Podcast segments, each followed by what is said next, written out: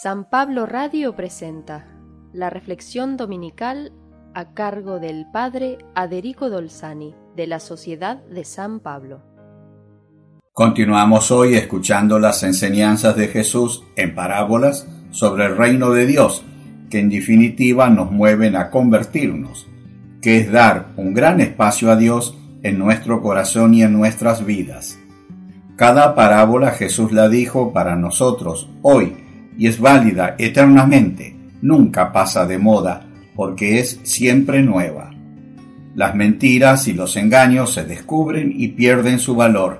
Las verdades, en cambio, con el tiempo ganan en valor porque prueban que son más fuertes que los engaños y que el tiempo.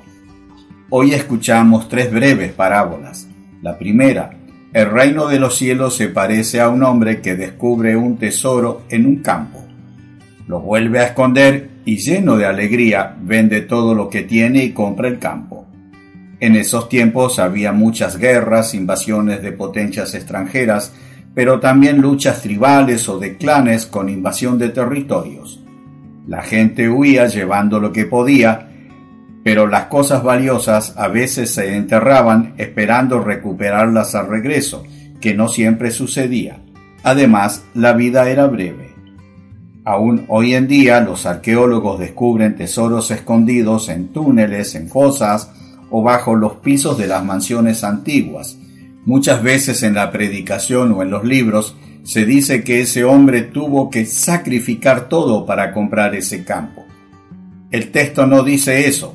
Cuando vio un tesoro no lo sacó enseguida y lo guardó, sino que lo puso de vuelta escondido y compró todo el campo porque podía fácilmente encontrar más tesoros.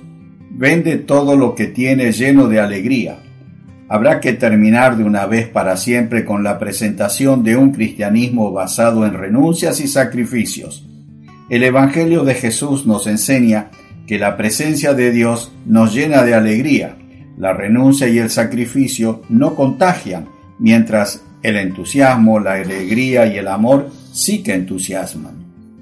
El hombre que encontró el tesoro en el campo no era un buscador de tesoros, sino un caminante o un trabajador. Tuvo suerte de encontrarlo. En la segunda parábola Jesús nos presenta a un entendido en cosas valiosas, un joyero especializado en perlas finas. Las perlas eran las joyas más apreciadas en Oriente. Muchas mujeres tenían ese nombre, Penina, que significa joya o perla, joya de la familia. Ve una de gran valor, vende todo lo que tiene para comprarla. No está movida por la renuncia, no le cuesta, sino por el entusiasmo y la alegría de poder tener al final la perla más valiosa de su vida.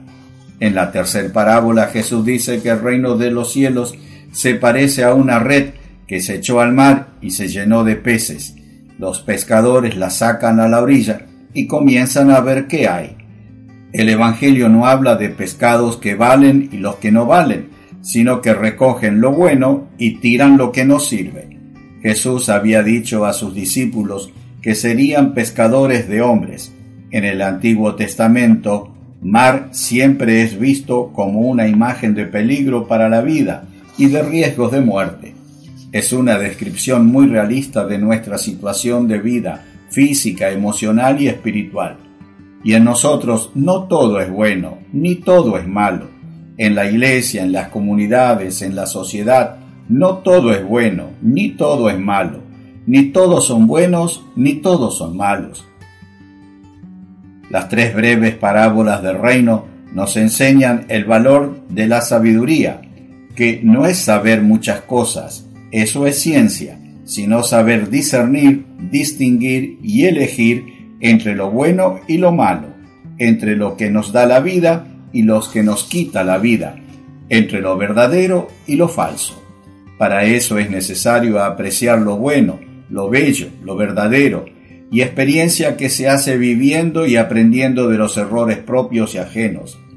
En Oriente, en la antigüedad y también hoy en día, los ancianos son muy respetados y considerados porque se los considera sabios. En Occidente son generalmente descartados porque se los considera una molestia por sus límites y un gasto porque ahora no pueden producir lo que consumen.